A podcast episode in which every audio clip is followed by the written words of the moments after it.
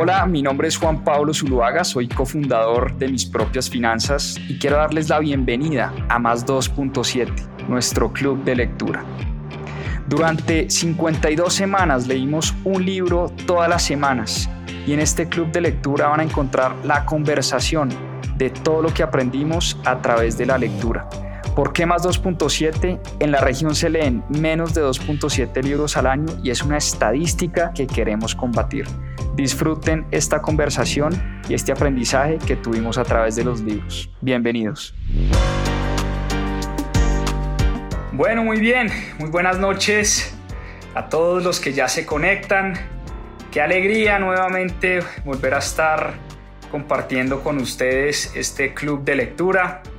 Hoy vamos a hablar de un libro que me encantó, la verdad para mí un libro que me puso a reflexionar, a pensar muchas, muchas cosas y muy muy feliz de volver a estar compartiendo con la comunidad de mis propias finanzas pues esta iniciativa que ustedes ya saben tanto me gusta.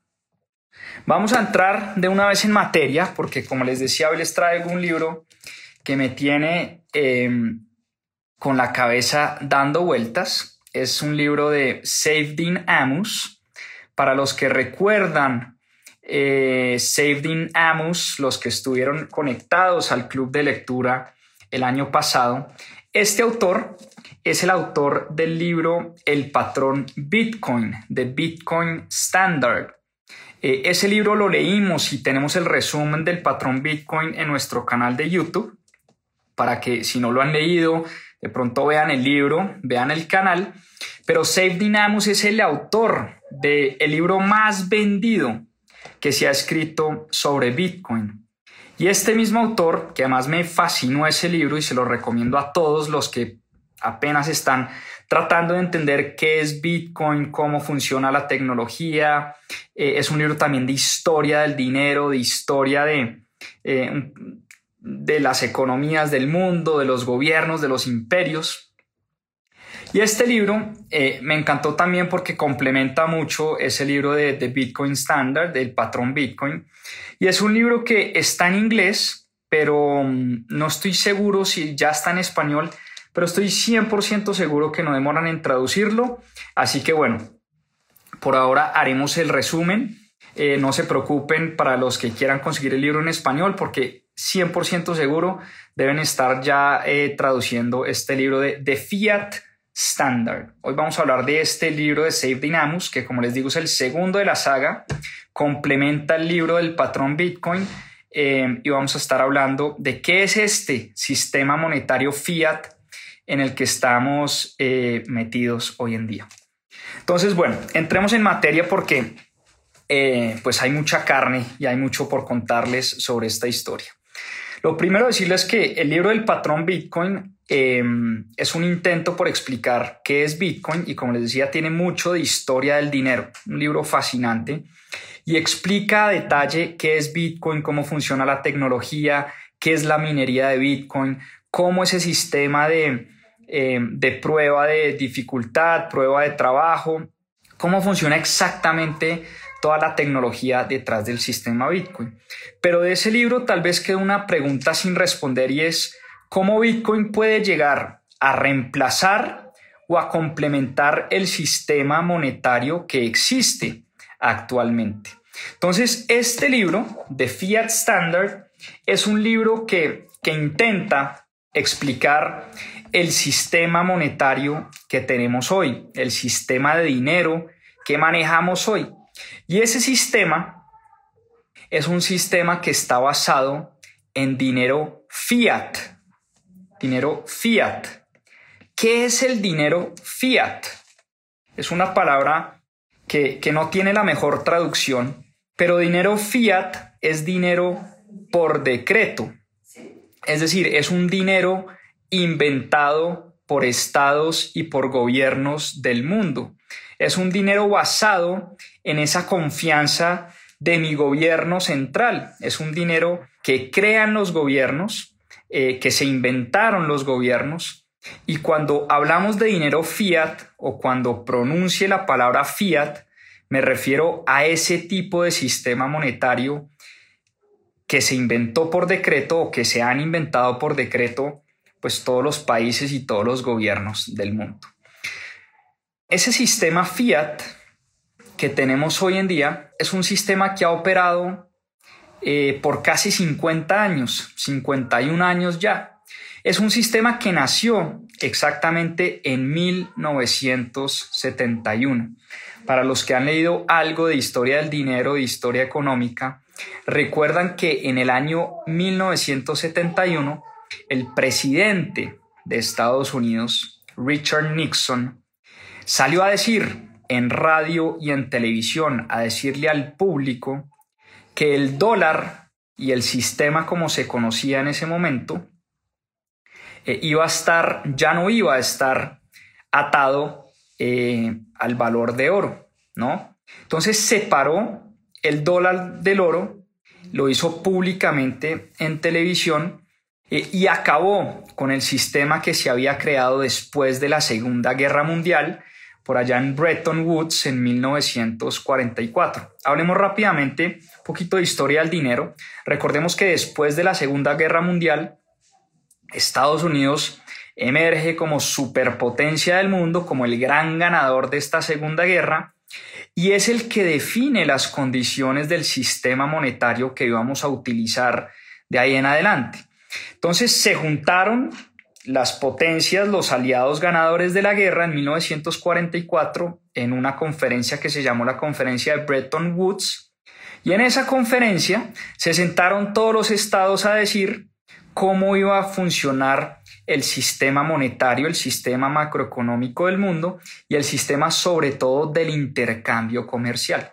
Entonces en Bretton Woods, ¿qué acordaron? Dijeron, mire, el dólar va a ser la moneda principal va a ser la moneda por excelencia del mundo y va a ser la moneda en la que se trancen los bienes y servicios, va a ser la moneda en la que se transa el comercio internacional, pero el dólar necesariamente tiene que estar atado a una cantidad de oro que iba a existir en las bóvedas eh, de los bancos centrales eh, de Estados Unidos. Es decir, cada dólar que yo tenía en la mano lo podía cambiar por cierta cantidad de oro físico. De esa manera íbamos a mantener, decían las grandes potencias, pues que el valor del dólar estuviera atado a moneda o dinero real. En este caso recordemos que el oro ha sido dinero por excelencia por los últimos 2500 años, ha sido el mejor, la mejor forma de dinero que ha existido en nuestra historia eh, y por eso los gobiernos acordaron que todo dólar que se imprimiera o todo dólar que se emitiera iba a estar atado a cierta cantidad de oro. Y el presidente Richard Nixon decidió acabar con esto, acabar con ese acuerdo y en 1971 decidió que el gobierno de Estados Unidos, junto con la Reserva Federal, iban a tener la potestad de manejar la política monetaria a su antojo, de imprimir dinero a su antojo, porque recordemos que en ese momento Estados Unidos estaba sumido en una crisis macroeconómica, eh, estaba metido eh, en plena eh, guerra de Vietnam y pues los gobiernos históricamente han, utilizado ese poder monetario y ese poder económico principalmente para financiar las guerras y para solventar las crisis económicas. Entonces, el dinero, perdón, el sistema monetario que tenemos hoy en día, es un sistema que no es el resultado del libre mercado, de las libres fuerzas del mercado. Es por el contrario un sistema que se ha forjado eh, por decreto y por eso se llama el sistema fiat, el sistema monetario fiat. Y este libro em, explora ese sistema, trata de explicar cómo funciona ese estándar monetario llamado fiat y hace una analogía como si este sistema fuera una tecnología, así como Bitcoin es una tecnología, el sistema fiat, o por lo menos este autor, trata de explicarnos cómo funciona este sistema monetario como si fuera una tecnología. Entonces es una mirada también desde el punto de vista de la ingeniería de cómo funciona el sistema. Y es un sistema complicado, difícil de entender, muy político, O sea, ha dependido mucho de las fuerzas geopolíticas y principalmente los ganadores de las grandes guerras. Así que no fue un sistema que se diseñó pues de manera concienzuda, deliberada, sino que fue naciendo a través de compromisos políticos, fue naciendo entre guerras, donde los ganadores de esas guerras fueron los que pusieron las condiciones, fueron los que pusieron las reglas de juego. Esto es muy distinto a ese diseño tecnológico y ese diseño de ingeniería que es Bitcoin y que propone Bitcoin hoy en día y ya vamos a hablar un poco de eso. ¿Y cuál es la característica principal de este sistema fiat? Para que tomen nota. La característica principal de un sistema monetario fiat es que trata las promesas futuras de dinero como si tuvieran el mismo valor que el dinero de hoy en día, solo porque los gobiernos garantizan esa promesa. Voy a repetir esto porque es muy importante. Esta es uno de los puntos principales de este libro. Y es que la característica principal de un sistema fiat es que el sistema trata las promesas futuras de dinero como si tuvieran el mismo valor que tiene el dinero hoy en día, únicamente porque los gobiernos garantizan esa promesa. Y les pongo un ejemplo para que este concepto nos quede supremamente claro. ¿Por qué nosotros, en el caso mío, los que soy colombiano, por qué los colombianos aceptamos que a cambio de nuestro trabajo que hacemos en el día a día, por qué aceptamos nosotros que se nos pague en pesos colombianos. Es decir, ¿por qué aceptamos ese intercambio, trabajo por pesos colombianos? Por una sola razón, y es porque, primero, pues es el sistema que, que existe en Colombia, pero más que eso, es porque confiamos, de cierta manera, en la responsabilidad del gobierno actual y del Banco Central actual de no ir a cometer una locura y de que ese peso colombiano por lo menos mantenga eh, su valor en el tiempo. Y así funciona, pues en, realidad en, todos los países. ¿Por qué la gente en Estados Unidos intercambia trabajo por dólares? Porque cree, cree que esos dólares van a mantener ese valor en el tiempo. Pues resulta que lo que está demostrado es que eso no funciona tan así, ¿no? Entonces, ¿cómo funciona eh, este dinero fiat, este sistema fiat? Así como Bitcoin, por ejemplo, tiene un proceso de minería, ¿y qué es la minería en Bitcoin? No es otra cosa que el sistema por el cual se crean nuevas monedas, nuevos Bitcoins. En este sistema fiat, ¿cuál es la analogía con la minería? ¿O qué es la minería em, en el sistema fiat? La minería no es otra cosa que los préstamos bancarios, la deuda. El dinero en este sistema fiat no se crea porque un banco central imprime billetes.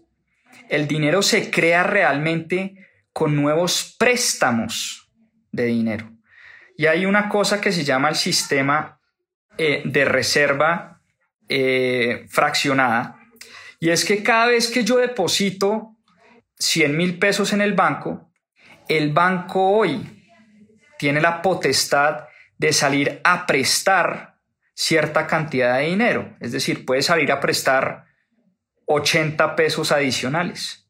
Entonces, cada vez que el banco emite un préstamo, emite una deuda, se crea nueva oferta de dinero. Entonces, el dinero no es el dinero papel que existe en circulación. El dinero realmente hoy en día es la combinación entre papeles en circulación, monedas en circulación y créditos bancarios.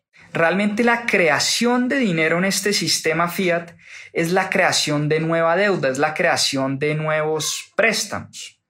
Eh, y esta creación de nuevos préstamos y nueva deuda nos ha llevado a unos peligrosos ciclos de expansión y contracción. Por eso, desde que se crearon estos sistemas, desde la Primera Guerra Mundial, que se empezaron a crear estos sistemas de emisiones masivas de deuda, empezaron estos famosos ciclos de expansión y contracción. Y por eso no la pasamos en puros ciclos eh, económicos, porque la deuda se emite y la deuda es más oferta de dinero en la economía, pero la deuda se tiene que pagar. Y eventualmente la deuda nos limita en el futuro a gastar más, a consumir más, porque en el futuro el dinero que tenemos lo tenemos que devolver a las personas que nos prestaron. Entonces, cuando se crea mucha deuda en el sistema, vienen esos famosos colapsos del sistema. Y entender esta dinámica es supremamente importante. La gente hoy tiene un incentivo muy grande para tomar deuda. Hay muy poco incentivo, por el contrario, para ahorrar y conservar la riqueza. Tener ahorros en el banco hoy en día es un impuesto. Tener caja en, caja en el banco, tener dinero en el banco guardado, hoy en día es un impuesto a nuestros ahorros. La gente, por el contrario, que entiende estos ciclos económicos, que entiende estas dinámicas del mercado, es la gente que acumula activos distintos a dinero físico o a dinero guardado en el banco. Es la gente que sale y compra acciones, que sale y compra bienes raíces, que sale y compra arte, porque entienden que el dinero en el banco pierde poder adquisitivo. Entonces, hoy en día tenemos un sistema eh, con unos niveles de deuda desbordados, a todo nivel, a nivel persona, a nivel país, a nivel empresa, a todo nivel, porque el mismo sistema fiat incentiva mucho la deuda, incentiva mucho el consumo, desincentiva el ahorro. La deuda desincentiva el ahorro. El sistema como está diseñado hoy es un sistema que nos invita a gastar, nunca a ahorrar. Por eso esta tecnología fiat, este sistema fiat, destruye los ahorros. Y destruye los ahorros a cuenta de qué? Una palabra que está muy de moda por estos días, a cuenta de la inflación. Y la inflación no es otra cosa que el aumento sostenido de los precios en el tiempo. Y la inflación, óiganme bien, porque esto está muy de moda por estos días. La inflación destruye la riqueza vía la devaluación de absolutamente todas las monedas del mundo. Por una razón sencilla. Como les decía, este sistema es un sistema que está basado en el crédito, crédito a todo nivel. Y ese crédito, sobre todo a nivel gobierno, está en constante expansión. Los gobiernos todo el tiempo se están endeudando. Todo el tiempo se emiten bonos del Tesoro en Colombia, bonos del Tesoro en Estados Unidos, bonos del Tesoro en México, en cualquier parte del mundo. Todo el tiempo los gobiernos están emitiendo deuda. Las empresas están emitiendo bonos, las personas están sacando créditos comerciales, tarjetas de crédito, crédito eh, para la casa, para el carro, para la universidad, para absolutamente todo. Por eso la oferta monetaria del dinero, recordemos que dinero en este sistema fiat es la suma de billetes en circulación y deuda que se emite todo el tiempo. Por eso la oferta monetaria, la oferta de dinero siempre está en aumento. En este sistema fiat, la oferta de dinero siempre está en aumento. Y eso hace que nuestro dinero pierda valor en el tiempo. Es pura y típica oferta y demanda. Cuando hay mucha oferta de cosas, pues, y la demanda no llega a suplir esa oferta, pues las cosas pierden valor, bajan de precio. Lo mismo, exactamente lo mismo pasa con el dinero. Cuando hay exceso de dinero en circulación, hay inflación y el dinero que yo tenía guardado en el banco pierde poder adquisitivo. Ojo ojo a este dato hablando de la inflación. Miren esto. El ciudadano promedio del mundo, según data del Banco Mundial, ha sufrido una inflación promedio del 13.74%. desde 1965 hasta hoy. O sea, desde 1965 hasta el día de hoy, nuestro dinero ha perdido poder adquisitivo en 13.75% en promedio. En Estados Unidos, ¿saben cuál ha sido la inflación promedio desde 1965 hasta hoy? La inflación ha sido el 7.44%. En Japón, 9.76%. En China, 20.33%. Y en los países subdesarrollados, esta sí es la estadística más triste de todas, en los países subdesarrollados, desde 1965, el dinero ha perdido valor a una tasa del 30, por encima del 30% año tras año. Esto es una cosa, eh, pues realmente impresionante este dato. Y por eso me atreví a escribir un artículo la semana pasada donde decía yo, todas las monedas fiat, todas las monedas por decreto, es decir, todas las monedas emitidas, emitidas por decreto, em, son espantosas. Porque ahí está la data. Si yo soy de un país subdesarrollado y mi moneda pierde valor en el tiempo al 30%, de manera compuesta, no es el 30% del 65 acá, no, es de manera compuesta año tras año. Es una moneda que no me ayuda a resguardar mi valor económico. Pero el dólar es la moneda menos espantosa de todas. Aun cuando es espantosa, el dólar es la moneda menos espantosa de todas. Por eso la gente, y no hay otra razón, pero la gente ahorra en dólares, invierte en dólares, resguarda valor en dólares cada vez que puede. Porque si yo estoy en un país subdesarrollado, donde mi moneda frente al resto de monedas del mundo pierde el 30% todos los años, pues yo sí prefiero eh, invertir en una moneda que pierda el 7 o el 8 todos los años. ¿sí? Y por eso este autor habla, y pues ya vamos a hablar un poquito más de Bitcoin, pero dice que Bitcoin eh, es mucho más eficiente que todas estas monedas fiat porque no impone esta confiscación a los ahorros de las personas vía la inflación. Por el contrario, la oferta de Bitcoin es limitada. La política monetaria de Bitcoin es deflacionaria por excelencia, porque la emisión de Bitcoins tiene un tope. Nunca se van a emitir más de 21 millones de Bitcoins y punto. Eso está programado por código, eso es parte del algoritmo inicial de Bitcoin y eso no se puede cambiar.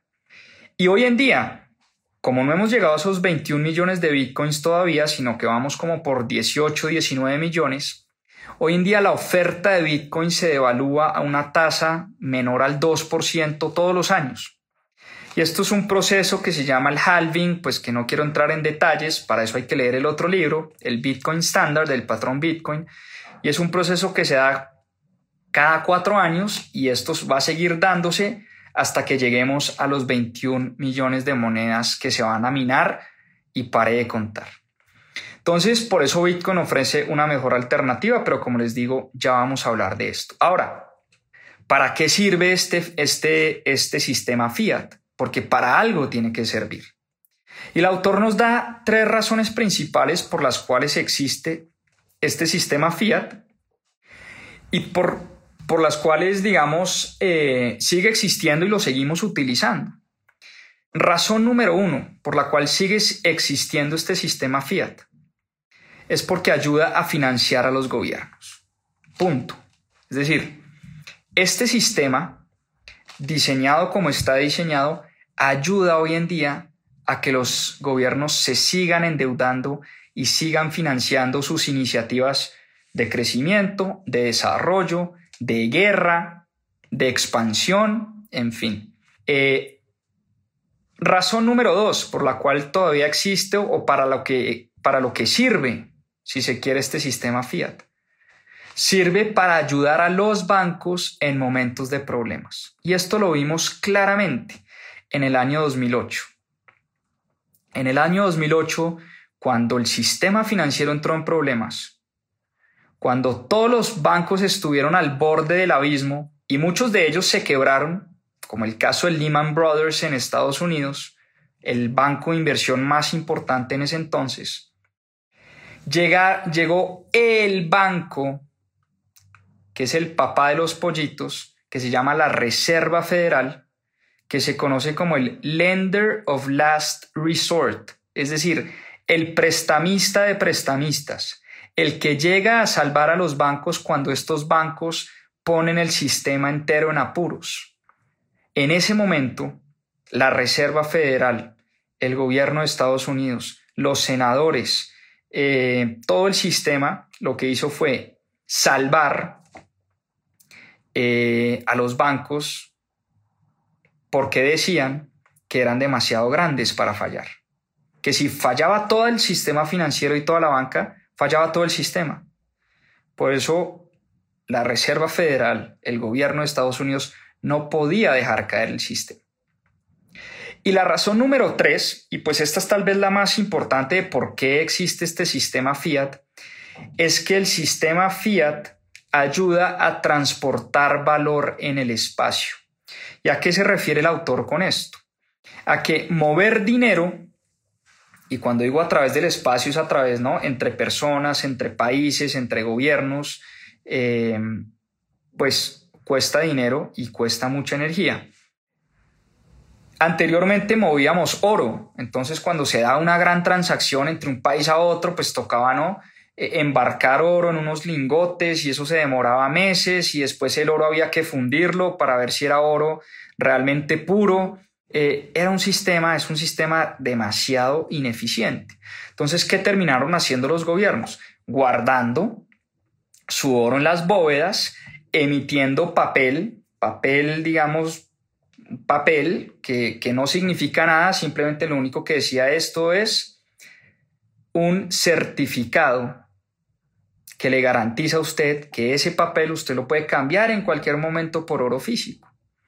Entonces, la característica principal, oíganme bien, del dinero fiat es que permite mover valor en el espacio de forma fácil y barata permite mover valor en el espacio entre personas y países porque de alguna manera nosotros confiamos que si hoy en día a mí me dan un billete de 100 dólares, ese, billete de 100 dólares a mí me va a servir en cualquier país del planeta para comprar cosas, para ponerlo a producir, para intercambiarlo por bienes o por servicios.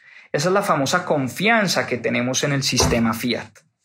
Si uno no confiara en que alguien me va a dar algo por ese billete de 100 dólares, pues yo nunca recibiría ese billete de 100 dólares, nunca trabajaría a cambio de un billete de 100 dólares. Pero como sé que ese billete está resguardado por un gobierno y por un banco central, pues eso me da la tranquilidad de que ese billete el día de mañana lo va a poder cambiar por bienes y servicios. Entonces, esas son como las tres características de por qué o para qué se inventó este sistema Fiat. Y la principal es esa, es para poder transportar valor entre personas, entre países, entre empresas y uno poder tener de alguna manera cierta garantía de que ese dinero, esos papeles, me los van a recibir en otra parte. Eso es muy importante. Ahora, cada gobierno y cada estado tiene su moneda y dependiendo de qué tan fuerte, qué tan responsable, qué tan líder geopolíticamente sea ese país en el mundo, pues ese dinero cobra más valor o, no. No es lo mismo tener pesos colombianos a tener dólares estadounidenses. Jamás será lo mismo. No es lo mismo tener bolívares venezolanos a tener pesos colombianos. Jamás será lo mismo. Y así sucesivamente. No es lo mismo pesos argentinos a pesos colombianos. El peso argentino hoy se devalúa una tasa por encima del 50% al año. Es una desgracia la manera como en Argentina se ha manejado este sistema Fiat, eh, este sistema que entre comillas es un sistema de confianza, pues es realmente em, una desgracia como se ha manejado este sistema en algunas partes del mundo.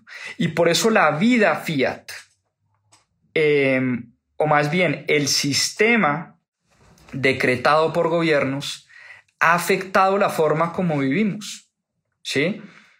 Y el autor nos dice que este sistema Fiat ha tenido unos efectos nefastos en muchos de los aspectos de nuestras vidas. ¿sí? Em, y vamos a hablar de algunos de ellos, que los menciona el autor pues, a través de, de su libro. El primero, este sistema Fiat divorcia completamente los incentivos económicos de la productividad económica. Y por el contrario, depende mucho más como de alianzas políticas. Es un sistema que distorsiona completamente los mercados. Segundo, es un sistema eh, que afecta mucho la preferencia del tiempo. Hoy en día somos mucho más propensos a gastar que a ahorrar. ¿Por qué? Porque si sabemos que nuestro dinero va a perder valor en el tiempo, pues preferimos gastarlo hoy a guardarlo debajo del colchón, a guardarlo en una mesa o a guardarlo eh, en un banco. Entonces eso destruye el capital, destruye la inversión, afecta la familia. ¿Y por qué afecta a la familia? Dice el autor. Porque mire, dice, nos acostumbramos al dinero fácil, nos acostumbramos a que la inversión en el futuro no tiene sentido, a que hacer sacrificios hoy para tener una mejor vida en el futuro, eso como que ya no existe, eso ya no hace parte de los valores de una familia. Y por eso las familias mismas se han afectado con este sistema Fiat. Afecta la dieta, la alimentación, lo que comemos. Y uno diría, ¿qué tiene que ver un sistema monetario con lo que comemos hoy en día? El autor le dedica más de tres capítulos a hablar de cómo este sistema Fiat afecta nuestra alimentación y afecta nuestra dieta. Y les doy un, pues, un caso muy real. Eh, en la medida en que el dinero que tenemos hoy destruye nuestro poder adquisitivo, pues eso ha hecho que todo el tiempo, hoy en día, estemos comprando comida chatarra y barata comida eh, producida en cantidades eh, y al gobierno, en general a los gobiernos les sirve incentivar este tipo de comidas baratas porque eso ayuda también a controlar la inflación. Uno de los eh, aspectos que más afecta a la inflación es por supuesto la comida. Pues, ninguno de nosotros puede vivir sin comida. La medida en que la comida sube de precio, eh, pues la inflación sube. Y eso, eh, como lo decimos, es un impuesto, es una confiscación a los ahorros y al gobierno tampoco le interesa que haya una inflación muy alta. Por eso, em, de alguna manera, los gobiernos pueden, a través de este sistema Fiat, planear y dirigir estos mercados de la comida, incentivar ciertos alimentos que pueden ser más baratos, pero no son los mejores para nuestro cuerpo. Y afecta también la calidad del suelo, eh, del suelo que se cultiva. Eh, la nutrición, dice el autor, es una pseudociencia hoy en día. Todo eso que nos incentivan a comer los gobiernos, por ejemplo, el aceite de girasol, eh, la soya, bueno, en fin, un montón de comidas procesadas y comidas que se producen en masa de manera industrial, pues obviamente es mucho más barato comer aceite de girasol que cocinar con aceite de coco o con aceite de oliva. Pero ¿qué le conviene más al gobierno? Pues que la gente consuma más aceite de girasol. Punto. Porque es más barato, porque se produce en masa, porque se produce de manera industrial y en la medida en que consumamos más aceite de girasol en vez de, no sé, aceite de coco, aceite de oliva, aceite de chía, eh, aceite de linaza, qué sé yo, eh, pues la inflación se va a mantener controlada. Y así pasa con mucha la comida chatarra y basura eh, que nos incentivan todo el tiempo a comer. Otro efecto directo que ha tenido este sistema es en la ciencia y en la educación, en la academia sobre todo.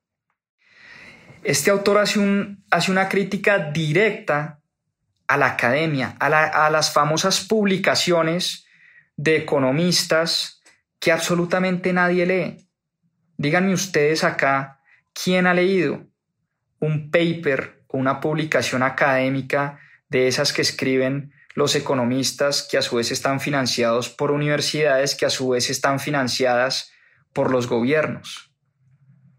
Las publicaciones que nadie lee son publicaciones financiadas por el gobierno y dicen lo que el gobierno quiere que digan. Es una crítica durísima y de frente a la academia como existe hoy en día. Un montón de académicos, de literatos, de economistas escribiendo unas cosas que absolutamente nadie en el mundo lee. Pero lo único importante de los economistas no es que tengan razón o no.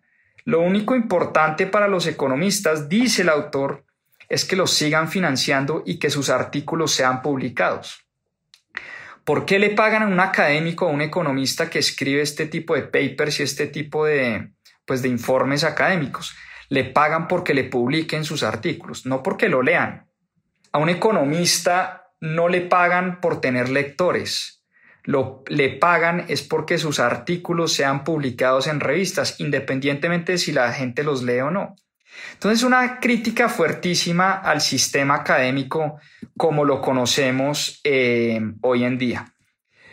La energía.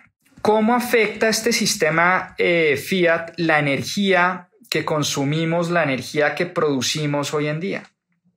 Nuevamente, una crítica durísima a lo que él llama la pseudociencia de la energía renovable. Una crítica de frente a la famosa energía renovable. Es un cuento, dice el autor, que nos hemos dejado meter. El cuento de la energía eólica, la energía solar, esa es una energía, dice él, mucho más costosa, que tiene un impacto muy fuerte en el desarrollo de la humanidad. Y aquí quiero hacer un paréntesis porque recordemos que el mundo está lleno de narrativas y son narrativas que se nos van quedando. Y por ejemplo habla de los famosos combustibles fósiles, el gas, el petróleo, el carbón. Miren, dice el autor, y esto es algo que sí que me puso a pensar, y ahora les cuento una anécdota un poco personal porque yo fundé una empresa de energía renovable, de energía solar. Yo creé una empresa de paneles solares para instalar energía limpia y energía renovable en empresas. Dice el autor en este libro, dice el autor en este libro que los combustibles fósiles que tanto nos hemos encargado de satanizar, el carbón, el petróleo, el gas, nos facilitan la vida son los combustibles fósiles los que han permitido el desarrollo de la humanidad. De hecho, em, el desarrollo de la humanidad se ha dado cuando tenemos energía barata. En los años 40, 50, 60, cuando empezamos a tener altas producciones de combustibles fósiles, energía barata, fue cuando se dieron las mayores, los mayores desarrollos de nuestra humanidad. Hoy en día estamos satanizando los combustibles fósiles. Cuando son los combustibles fósiles, oigan lo que dice el autor, cuando son los combustibles fósiles los que nos dan todo lo que tenemos hoy en día. Carros, computadores, viajes, empresas, todo lo que tenemos hoy en día es gracias a que el costo de la energía cada vez es un costo más reducido. Anteriormente utilizábamos nuestra propia energía, es decir, la, energía que producía nuestro cuerpo, ¿para qué? Para cargar animales, para llevar comida de un lado a otro, es decir, era una energía totalmente limitada. En la medida en que los combustibles fósiles nos dieron la oportunidad y la posibilidad de crear máquinas, barcos, aviones, carros, computadores, celulares, aires acondicionados, calefacción.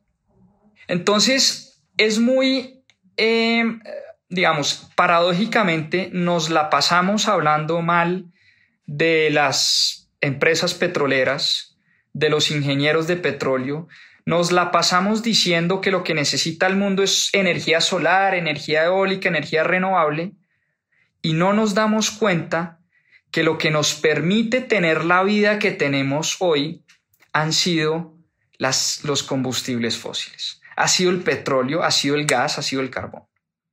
Entonces, dice él que los mismos que abogan por esa energía renovable son los mismos que viajan en jets privados, en aviones privados a Davos a dar esas conferencias sobre el cambio climático y se devuelven en su mismo avión privado. Y cómo funciona ese jet privado de este millonario que sale y da una conferencia en contra de los combustibles fósiles en Davos, funciona con gasolina. Y no hay manera de que un avión funcione con paneles solares, no hay manera de que las empresas que tenemos hoy en día funcionen con energía eólica y funcionen con paneles solares. No hay manera incluso de producir paneles solares. Las fábricas de paneles solares necesitan combustibles fósiles para poder operar. Entonces, dice él, dejemos esta paranoia, dejemos esta farsa, esta pseudociencia de la energía renovable, porque al revés, lo que necesitamos es más producción de petróleo, petróleo más barato, energía más barata, porque además lo que ha permitido el desarrollo de la humanidad ha sido precisamente eso, que el costo de la energía baje. Esa vaina a mí me dejó realmente pensativo y les digo porque uno se deja meter estas famosas narrativas y yo, vuelvo y repito, monté una empresa de energía renovable y hoy en día digo, hombre, eh, pues quedé muy cuestionado al leer este tema. Eh, de, la crítica tan fuerte. Entonces nos creemos el cuento, ¿no? De la famosa transición energética. Entonces todos los políticos, miren, esto no es solo en Colombia, de que aquí los políticos dicen que en 12 años vamos a reemplazar todos los combustibles fósiles por energía renovable. Eso es carreta. Pero eso no solo se dice acá, eso se dice en todas partes del mundo. Todo político dice que de aquí al 2030, de aquí al 2040, ya no vamos a tener que depender de combustibles fósiles, vamos a depender del, sol, del aire, de los ríos. Eso es paja, eso no funciona, eso está mandado a recoger según el autor de este libro de Bitcoin eh, Standard. ¿Listo? Eh, bueno, eso nos lleva a hablar. Ah, bueno, por supuesto, uno de los efectos nefastos de estos sistemas fiat es la política fiat. Y es que hay un desbalance enorme hoy en día con los países que tienen el privilegio de manejar las monedas reserva por excelencia. Hablo puntualmente del caso de Estados Unidos. Estados Unidos y la Reserva Federal es el nodo, es el computador que todo lo controla. No hay accountability de absolutamente nada. Estados Unidos puede imprimir, como lo hizo en, solo año y medio, puede imprimir 11 billones de dólares, 11 trillions en inglés, em, y pues no le pasa nada a la economía de Estados Unidos, o, o casi nada, porque el mundo está endeudado en dólares. El mundo demanda dólares, la gente ahorra en dólares. Entonces Estados Unidos se puede dar el lujo de imprimir a dos manos em, su moneda, cosa que no, se, no lo podemos hacer en Colombia. Aquí muchos políticos andan abogando por la famosa emisión de pesos colombianos del, del, Banco de la República. Eso sería un disparo en el pie. Imagínense ustedes nosotros imprimiendo pesos colombianos. Mejor dicho, estaríamos al borde de terminar como Venezuela y como Argentina de no pagar nuestras deudas, de que nuestro peso colombiano no valga absolutamente nada, donde nos pongamos a hacer eh, esas locuras que proponen algunos. Eso lo puede hacer Estados Unidos. Eso de pronto lo puede hacer eh, el Banco Central Europeo. Pero Colombia, Colombia tiene cero, cero poder de discreción, cero poder geopolítico para ponerse a imprimir pesos colombianos porque ¿quién en el mundo va a demandar deuda colombiana el día que el peso pierda valor en el tiempo? Absolutamente nadie. Entonces, ahora sí, entremos al final del libro y es cómo entra Bitcoin en toda esta ecuación. ¿Cómo entra Bitcoin, que es esta revolución monetaria de la cual el autor habla en su primer libro, El patrón Bitcoin? ¿Cómo entra este sistema y esta tecnología en toda esta ecuación? Y empecemos a hablar por, empecemos por mencionar cuál es la propuesta eh, o la oferta más bien, la famosa promesa de valor de Bitcoin. Eh, porque Bitcoin soluciona muchas de las cosas que están mal en este sistema actual. Entonces, primero, Bitcoin también, como lo hace hoy el dinero fiat, Bitcoin también puede transportar valor a través del espacio. Hoy en día, óiganme bien, muchas transacciones se pueden hacer entre países, entre personas, entre gobiernos, entre empresas en Bitcoin. O sea, Bitcoin es hoy una tecnología que permite esa transferencia de dinero Así como también lo hacen los billetes y las transferencias electrónicas, también Bitcoin es una tecnología que permite esta transferencia de valor sin necesidad de un intermediario de por medio, es decir, sin necesidad de un banco central, un banco comercial. Bitcoin es una tecnología que a través de criptografía, a través de matemática computacional, permite que esas transacciones se den. Bitcoin además separa el dinero de la deuda. Recuerden que en el sistema fiat dinero y deuda son lo mismo. En el sistema fiat el dinero realmente es una mezcla entre dinero que se imprime, dinero de papel, y deuda que se emite. En Bitcoin eso no existe. En Bitcoin nadie se tiene que endeudar con nadie, ¿no? Dinero y deuda en fiat es lo mismo, en Bitcoin dinero y deuda no existen, dinero es dinero, punto. Eh, entonces existe esa separación entre lo que es la deuda y lo que es el dinero. Bitcoin además es, es la introducción de un commodity de mercado que funciona como dinero fuerte, así como lo fue el oro o lo es el oro, lo sigue siendo. Recuerden que el oro ha sido nuestro dinero por excelencia en los últimos 2500 años. Hay muchas cosas que en nuestra historia han sido dinero. La sal marina, los cigarrillos, las conchas marinas, las piedras, después eventualmente las monedas de plata, después las monedas de oro. Es decir, el oro terminó siendo el dinero preferido por excelencia, porque cumplía las características que debe cumplir el dinero para que se considere dinero sólido, dinero fuerte. Bitcoin tiene todas las buenas características que tiene el oro, pero además elimina las malas características que tiene el oro. ¿Cuáles son las malas características del oro como dinero?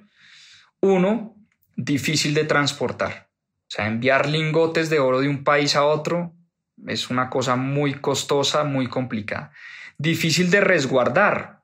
Si yo tengo oro, si yo compro lingotes de oro, los tengo que mandar por allá a una bóveda en Suiza, que alguien me las cuide, me las resguarde. Entonces es difícil de guardar y de almacenar. Bitcoin no. Bitcoin pues se guarda desde el celular. ¿No? Se guarda en una aplicación, en un dispositivo.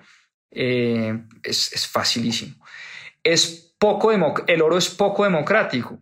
Díganme quién de ustedes tiene lingotes de oro, compra oro, tranza con oro. Eso es el negocio de los grandes bancos, de los grandes millonarios del mundo. De resto, pues tener acceso a lingotes de oro y al oro como dinero es muy complicado. Eh, Bitcoin, por el contrario, hoy en día cualquier persona con una aplicación desde el celular puede comprar 50 mil pesos, 100 mil pesos, 200 mil pesos, 500 mil pesos, un millón, mil millones, lo que quiera eh, en, monedas digitales. Entonces, eh, resuelve también este problema. y además, es una moneda basada en tecnología, como les decía, en criptografía, que no se puede modificar, es un código que está establecido, lleva 12 años funcionando entre más lo atacan, más se fortalece. Nadie lo ha podido hackear. Las transacciones se siguen haciendo. Se siguen, em, se siguen minando monedas como se ha venido, como estaba establecido en el código inicial. Cada cuatro años se baja la oferta eh, monetaria de bitcoins hasta llegar al límite o al cap de 21 millones de monedas y por último es una moneda global neutral, es decir, no tiene política, no depende ni de guerras, ni de, ni de quién gana, ni de quién es el más fuerte, ni de quién tiene las armas, ni de quién tiene más poder económico. Bitcoin lo puede tener desde el más pobre hasta el más rico, eh, bajo las mismas condiciones, pagando los mismos fees. Eh, lo puede tener El Salvador, lo puede tener Estados Unidos, lo puede tener Colombia, lo puede tener Brasil, Argentina, Francia, eh, en fin, es una moneda neutral, no, no, no tiene política y no tiene, pues sí, no, no, depende, como sí depende este sistema fiat 100% del poder geopolítico. Y por eso dice el autor, eh, y esto también es algo que lo deja a uno muy pensativo, es que el dinero fuerte no puede mantenerse como dinero nicho, ¿no?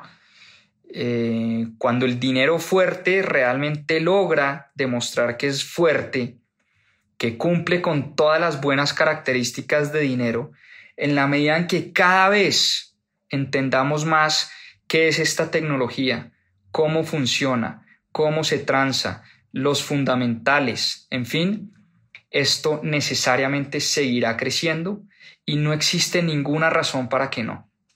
No existe ninguna razón para que no. ¿Y cómo será la banca en un sistema donde entra Bitcoin? Pues bueno, por un lado Bitcoin, dice el autor, nos ofrece una tecnología de ahorro, y lo dice él, es como, es como una cuenta de ahorros en el ciberespacio. ¿A qué se refiere el autor con esto? Y es que hoy en día, volvemos en el sistema fiat, cuando yo almaceno mis ahorros, ese dinero pues pierde valor todos los años vía inflación, ¿sí? Vía la devaluación de nuestras monedas. En cambio, cuando yo ahorro en Bitcoin, estoy ahorrando en un dinero que eventualmente, o sea, eso puede oscilar y de semana a semana pues puede variar 20, 30, 50% para arriba, para abajo. Bitcoin estuvo en 67 mil, hoy está, qué sé yo, en 30 mil dólares. Eh, pero en, un, periodos largos, en periodos de 3, 4, 5 años, y por eso este nuevo sistema nos ayuda y nos enseña a pensar en el largo plazo, es una excelente tecnología de ahorro. Y es una nueva forma de inversión, porque en la medida en que las personas encuentren eh, un commodity, un elemento que no pierde valor en el tiempo, que se valoriza eh, año tras año, que depende de tecnología, que depende de matemática computacional, pues igual, dice el autor que no vamos a tener tampoco la... ¿Por qué la gente invierte hoy? ¿Qué son las inversiones? La gente invierte hoy em, porque sabe que su dinero pierde valor en el tiempo. Entonces sabe que en vez de tener, voy a decir una cifra cualquiera, un millón de dólares en el banco, tiene que tener es un millón de dólares invertido en qué? En bienes raíces, en acciones, en bonos, en lo que sea que le genere unas rentas y que se valorice en el tiempo, porque ese millón de dólares hoy no le va a servir para comprar lo mismo que si compraba ese millón de dólares eh, eh, en, en 10 años, en 20 años, en 30 años. Como la inflación es un impuesto a nuestros ahorros, la gente no ahorra, sino que la gente invierte. Y como Bitcoin ofrece esa tecnología que crece de valor año a año, pues de alguna manera el autor nos está diciendo que esto va a reemplazar muchas de las inversiones que se hacen hoy en día por necesidad. Y dice también el autor que Bitcoin, puede llegar incluso a, destruir mucho el mercado de los bonos, el mercado de la deuda, y vamos a retornar al famoso equity finance, es decir, las compañías en el futuro se van a empezar a financiar a través de participación real de los inversionistas en estas empresas y no a través de la deuda y no a través del dinero gratis. Porque ese sistema fiat monetiza la deuda. Bitcoin hace todo lo contrario. Bitcoin convierte la deuda en obsoleta. Ahora, en vez del colapso monetario que tenemos en el sistema actual, ¿sí? Eh, Bitcoin, dice Save Dynamus, que ayuda a una transición mucho más tranquila a un sistema con un dinero fuerte. Es como volver a un sistema de patrón oro, pero donde incluso Bitcoin ofrece unas características mucho más interesantes de las que nos ofrecía el oro anteriormente. Es decir, El patrón oro era un sistema muy bueno, porque era un sistema basado en dinero fuerte. Los gobiernos no podían cometer cierto tipo de locuras que sí están cometiendo hoy. Entonces, eh, como les decía, Bitcoin nos ayuda a esa transición mucho más tranquila a un sistema con dinero fuerte que no es que destruya y acabe el sistema que existe hoy en día, sino que conviven, lo mejora, elimina muchas de las distorsiones que ese sistema hoy crea por naturaleza. Bitcoin, por ejemplo, destruye esa habilidad que tienen los gobiernos de imprimir a dos manos sin tener consecuencias. Bitcoin hace, hace que baje la oferta de dinero fiat, porque en la medida en que los gobiernos impriman menos, pues baja la oferta de ese dinero fiat. Pues desincentiva la deuda, es decir, Bitcoin desincentiva esa creación de deuda masiva. Pero también hace que baje la demanda por ese dinero fiat porque ofrece una mejor alternativa. Dice el autor que es mejor, como es mejor tener Bitcoin que dólares, pues obviamente va a desincentivar también la demanda.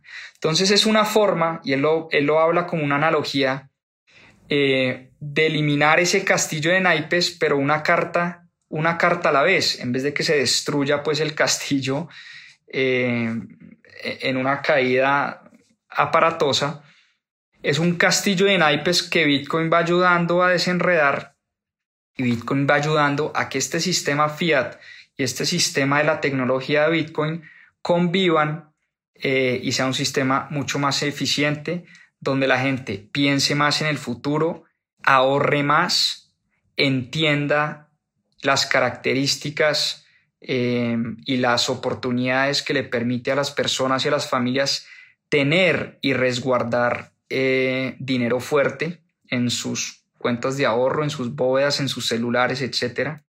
Y por eso me encantó, la verdad, este libro, porque me puso a pensar un montón de cosas, un montón de narrativas a las que estamos acostumbrados y que nunca cuestionamos.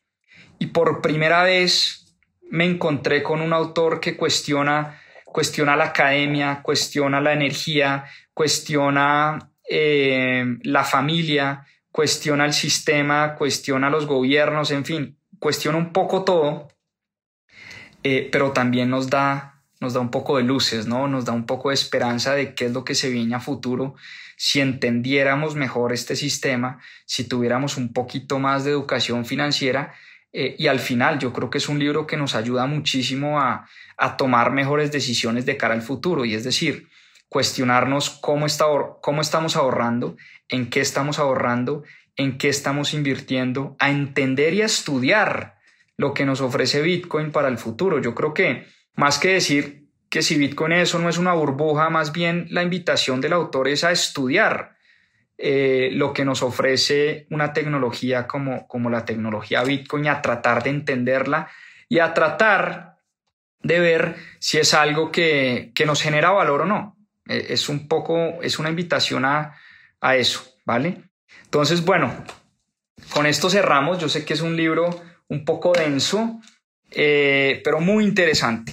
De verdad, los invito a todos a leerlo y como les digo, no se angustien si no está en español, porque no demoran en traducirlo. Ese libro de, The Bitcoin Standard, el patrón Bitcoin, ha sido traducido creo que a más de 30 eh, idiomas entonces yo estoy seguro que no demoran en traducir de Fiat Standard al español, ¿vale?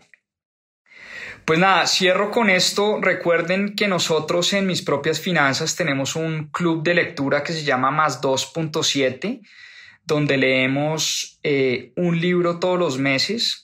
Eh, es un club, una nota, porque eh, a través de los libros, a través de la lectura, pues aprendemos un montón de temas. Son 12 temas distintos este mes estamos leyendo este libro, Guía para no estar pelado. Es una clase literal de finanzas personales. Es decir, tenemos una clase de finanzas personales a través de la lectura. Entonces los quiero invitar a sumarse a más 2.7. Pueden comprar el libro. Eh, el libro más el acceso a la aplicación de más 2.7 todos los resúmenes que hacemos, las interacciones, tenemos sesiones vía Zoom eh, con el grupo de lectores, es bien chévere. hacemos discusiones sobre los libros, aprendemos, compartimos ideas, compartimos iniciativas eh, y los estoy invitando a que se sumen a, pues nada, al libro de, junio. En junio estamos leyendo este libro de, de Camilo Vega, Guía para no estar pelado, que es literalmente una clase de finanzas personales a través de la lectura. Em, digamos que, el, que, que, incluye más 2.7, incluye el libro físico, se les llega a su casa en uno o dos días. Es una alianza que tenemos con una librería llamada Books en Medellín. En el link de, les voy a dejar el link de la librería de Books, donde pueden comprar el acceso a más 2.7. Vale creo que 79 mil pesos el acceso al mes y eso incluye el libro físico, incluye el acceso a la aplicación, los resúmenes, el acceso a los videos, a las sesiones por Zoom. Eh, entonces, bueno, ojalá se sumen. Les voy a dejar el link en una historia para que se animen. Y por último, invitarlos también. Tenemos un Telegram, un grupo de Telegram del Club de Lectura de mis propias finanzas. Hablamos de libros, citas, compartimos también ideas, eh, me pueden escribir también recomendándome qué libro quieren que leamos los domingos. Eh, así que súmense al grupo de Telegram. También les voy a dejar el link en una historia para que se, se, animen a sumarse al grupo de Telegram. Entonces, vale, mi compromiso, dejar el link de guía para no estar pelado en las historias y dejar el link del grupo de Telegram también para que se sumen. Espero les haya gustado esta sesión eh, de Club de Lectura. Estoy feliz nuevamente de estar acá con ustedes compartiendo este tema que, tanto me gusta. Eh, entonces, nada, un abrazo enorme. Muchísimas, muchísimas gracias por conectarse. Vamos a tener una gran semana. Eh, vamos con toda. Y como decimos siempre acá mis propias finanzas, a seguir aprendiendo. Abrazo enorme. Chao, chao. Muchas, muchas gracias. Muchas gracias por acompañarnos en este capítulo de Más 2.7. Acá les dejo unos adelantos de lo que se viene en nuestro próximo episodio. A seguir aprendiendo. El inversionista enfrente de Maurice Dieck encontró su propósito de vida en temas de educación financiera y consultoría de negocios, tratar de promover buenos hábitos de inversión, buenos hábitos de manejo del dinero